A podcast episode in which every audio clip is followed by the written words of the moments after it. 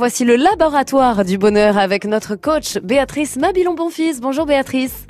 Bonjour, bonjour à tous. La directrice du laboratoire bonheur à l'université de Cergy-Pontoise. Alors en ce samedi 18 juin, qu'est-ce qui fait bouger le monde Béatrice? Alors, ce qui fait bouger le monde, c'est le concept de spectacle recherche. C'est l'idée de diffuser des savoirs de recherche, des savoirs scientifiques, mhm. sous forme d'un spectacle qui va utiliser une forme artistique, c'est-à-dire la danse, la peinture, la chanson, la musique, peu importe, tout est possible. D'où vient cette idée?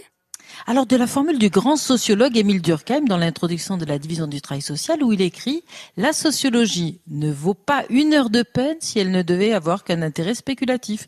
Donc la recherche, ça doit servir à quelque chose et donc ça doit être partagé. Et c'est pas le cas? Alors c'est pas si simple parce que les colloques et les séminaires qui sont des lieux de partage et de construction de la science, ce sont des chercheurs euh, qui parlent entre eux.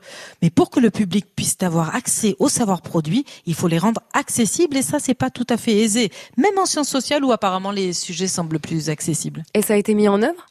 Oui, cette semaine à l'Université Cergy-Pontoise, par exemple, huit spectacles ont eu pour objectif de transmettre sous forme de chansons, théâtre, danse, vidéo, les travaux du chercheur Edgar Morin après que celui-ci soit venu présenter sa pensée pour l'école du 21e siècle. Un ouvrage d'ailleurs qu'il avait publié, Les sept savoirs pour l'éducation du futur. Ah, et c'est quoi ces savoirs alors Edgar Morin, il propose dans cet ouvrage, à l'invitation de l'UNESCO, les modifications qu'il juge nécessaires dans l'enseignement afin que cet enseignement soit mieux adapté à la complexité du monde moderne. J'invite d'ailleurs nos auditeurs à le lire parce que cet ouvrage est en libre accès sur Internet financé par l'UNESCO, les sept savoirs pour l'éducation du futur. En quelques mots, Edgar Morin propose une approche qu'il appelle transdisciplinaire.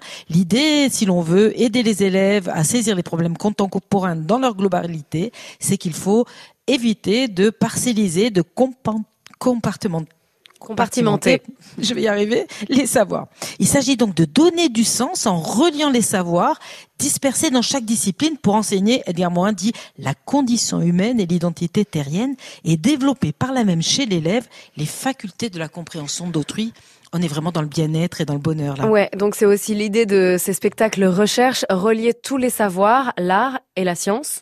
Voilà, c'est exactement ça, cette reliance d'Edgar Morin. Je propose donc que tous les chercheurs, français et étrangers d'ailleurs, s'emparent de ce concept de spectacle recherche développé au laboratoire Bonheur pour partager leurs recherches, leurs travaux avec le plus grand nombre. Merci beaucoup Béatrice Mabilon Bonfils, directrice du laboratoire Bonheur de l'Université de Cergy-Pontoise. On vous retrouve le week-end prochain à cette même heure, donc pour d'autres conseils bonheur.